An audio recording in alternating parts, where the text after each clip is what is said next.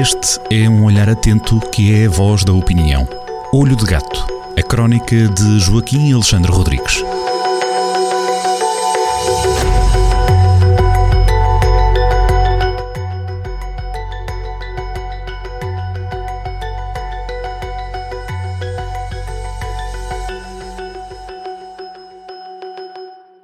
Sejam muito bem-vindos a mais uma crónica assinada por Joaquim Alexandre Rodrigues na Rádio Jornal do Centro e também no Jornal do Centro que já está nas bancas, edição de 29 de setembro, edição 944. Joaquim, bem-vindo aqui à rádio mais uma vez. Hoje vamos falar de gás, não é? De canos de gás, de canalização, de tubagens.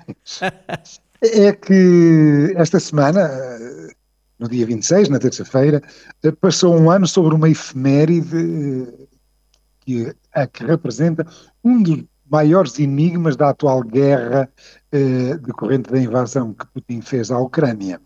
E qual é esse enigma? Foi a explosão eh, do Nord Stream 1 e Nord Stream 2, os gasodutos que levavam 1.200 quilómetros, um pouco mais de 1.200 quilómetros, que levavam gás russo barato para a Alemanha e que estavam a ser usadas por Putin eh, para ir eh, instrumentalizando eh, e controlando eh, a Alemanha, o país economicamente mais forte da União Europeia. No dia 26 de setembro, há um ano, portanto, eh, em Portugal, eh, esta efeméride passou despercebida, não me dei conta que, pelo menos, nenhuma das televisões se referiu a ela, de jornais também não tenha dado conta, mas foi, isto foi falado em todo o mundo, porque, de facto, está, estamos aqui perante um enigma.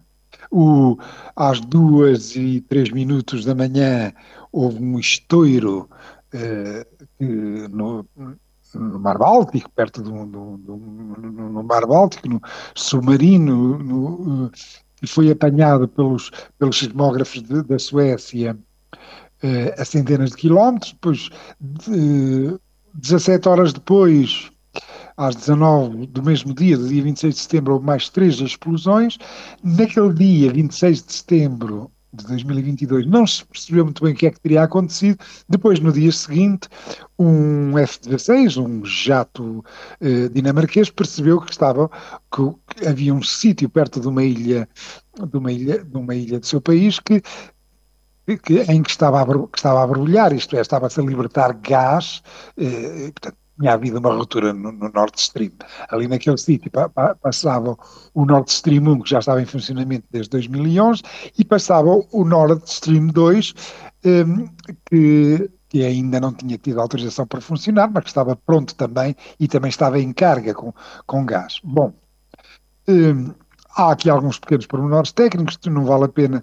Uh, o, quem foi fazer o serviço enganou-se no Nord Stream 2 e pôs duas cargas no mesmo tubo, porque cada um dos Nord Streams tem dois tubos, dois, dois pipelines, o A e o B.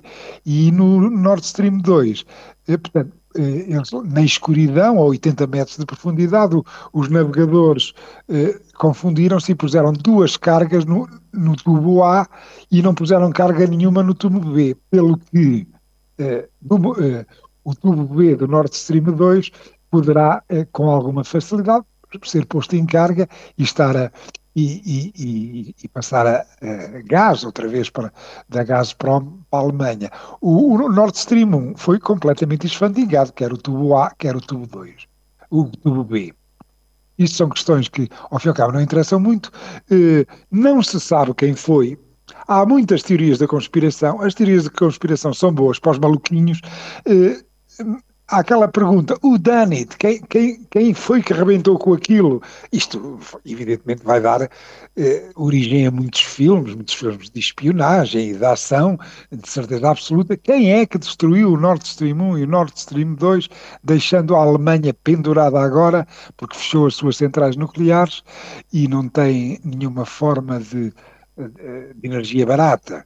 Eh, e há três grandes suspeitos. Um deles apareceu logo no princípio, foi logo, na, logo a seguir uh, à sabotagem, portanto, logo a seguir a 26 de setembro, uh, foi muito avançado, uh, e na, na, na, imprensa ocidental teriam sido os russos. Em termos técnicos que teriam usado, que teriam usado, o que surgiu na altura foi que teriam usado submarinos especializados para colocar lá o, os dispositivos explosivos, mas Uh, e, e porquê? Porque um deles, portanto, na altura estava muito na, na berra a possibilidade da Europa passar um, um inverno muito complicado por não ter acesso às fontes de energia russa e, portanto, o que uh, alegava-se que o Putin queria uh, os europeus cheios de frio e com as suas indústrias a parar. Também houve quem dissesse que foram os russos porque a Gazprom, a, a, a companhia produtora de gás, a companhia russa produtora de gás, eh, não, como não estava a conseguir cumprir os contratos, havendo a explosão, podia eximir-se eximir às, indemnizações que tinha que fazer aos seus clientes, alegando força maior como causa excludente de responsabilidade contratual. Isto é, é a terminologia eh, clássica e que normalmente todos os contratos têm, se houver uma força maior de o, o, o forne, eh, que faça com que o fornecedor não possa fornecer um bem, eh, ele fica eximido de pagar indemnizações. Teria uma coisa dessa. Não faz grande sentido e não, e, e não ganhou grande tração esta ideia de terem sido os russos a destruírem os gasodutos que afinal foram pagos por eles, é uma propriedade sua e que tem evidentemente, um potencial de receita no futuro enormíssimo.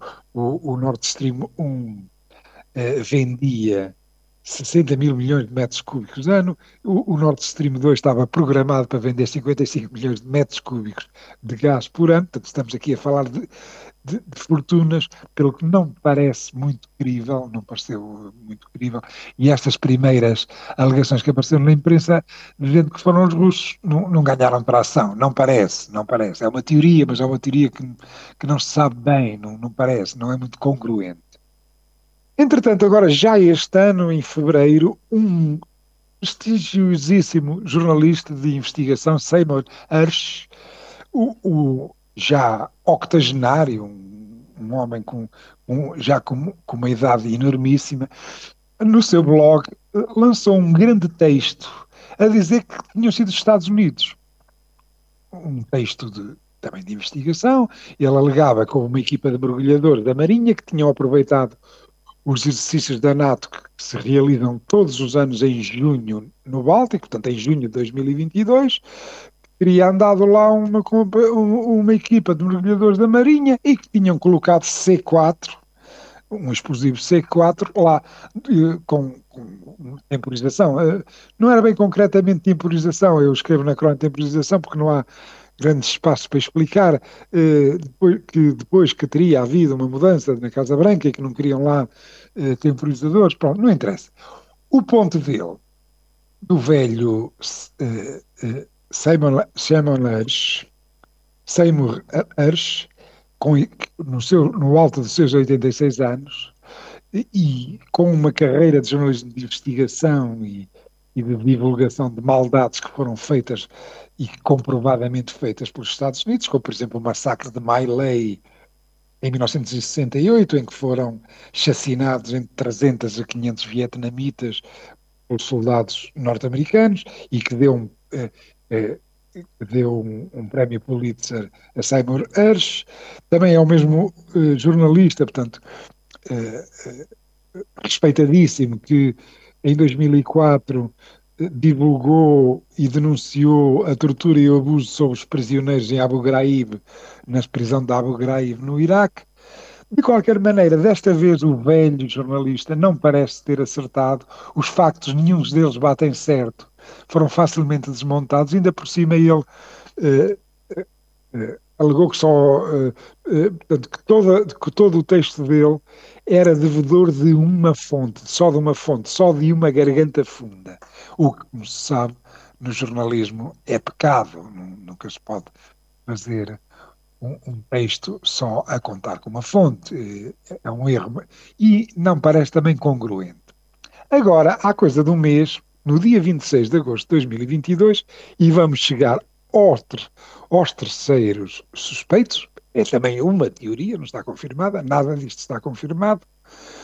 eh, houve uma, uma mega investigação que mobilizou 20 jornalistas da Der Spiegel com, uma, com a rádio pública RDX, que foram para o terreno, aliás, foram para o Mar Báltico, foi mais para a água, e que chegaram a algumas conclusões que foram publicadas eh, há coisa do mês. E, e então, segundo eles, eh, os culpados, os sabotadores, foram uma equipa de, de, de mergulhadores ucranianos, de, seis, de, cinco homens e uma mulher ucranianas, que teriam alugado um iate, um velho iate, um velho barco veleiro, com motor, também com motor a diesel de 75 cavalos, eh, eh, que teria ido plantar octogênio. Octogênio é, é também um explosivo dos RDX, é a mesma coisa do.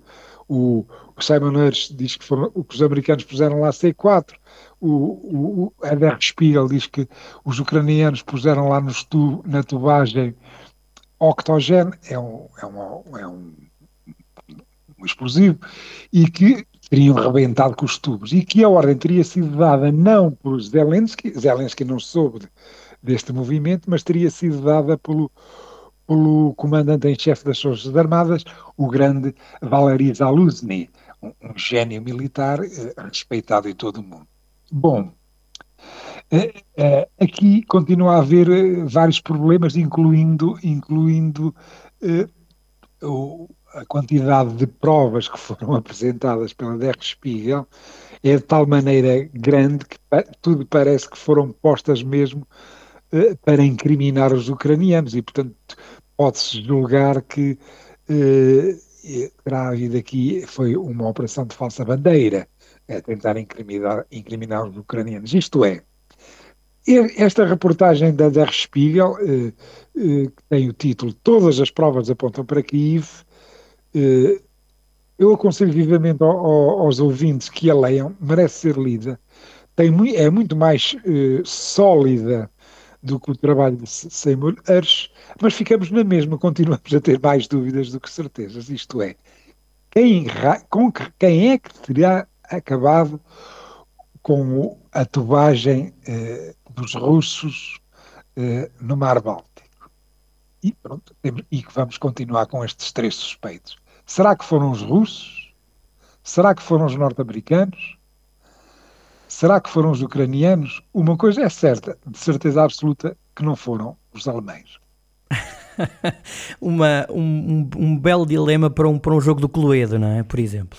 Perfeitamente. E, vai, e vão, vão, surgir filmes, se não forem séries, na Netflix, no streaming, à volta deste grande enigma que, que recomendo vivamente que uh, é, um, é, uma reportagem muito, muito grande uhum. uh, de Spiegel todas as provas apontam para eh, eh, feita por 20 jornalistas, que é um trabalho que, e, portanto, como se vê, pretende incriminar, ou, ou que acha que aqui terão sido os ucranianos, merece ser lido, apesar de ao fim, eh, provavelmente os leitores vão ficar com, com, com, com, mais dúvidas do que certezas, mas é bom até ver um trabalho de investigação jornalística eh, de fôlego como este é tanto fôlego como o dos, na, dos mergulhadores que foram a 80 metros de profundidade. De que país é que foram? Depois, qualquer dia talvez se venha a saber ou não, mas um fôlego enorme para conseguir a 80 metros de profundidade deixar lá os explosivos com que acabaram com aquele fornecimento e acabaram com a energia barata para a Alemanha. Joaquim, até para a semana. Um até para a semana.